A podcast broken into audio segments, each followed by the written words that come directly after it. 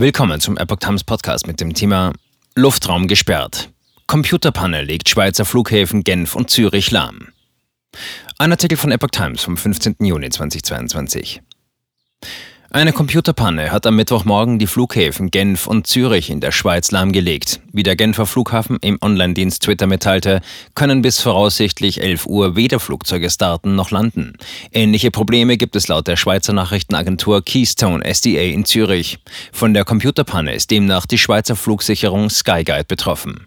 Der Schweizer Luftraum wurde aus Sicherheitsgründen komplett gesperrt, wie die Flugsicherung mitteilte. Bei der Schweizer Flugsicherung Skyguide ist es in den frühen Morgenstunden zu einer technischen Störung gekommen, weshalb der Schweizer Luftraum aus Sicherheitsgründen für den Verkehr gesperrt worden ist, erklärte Sky Guide.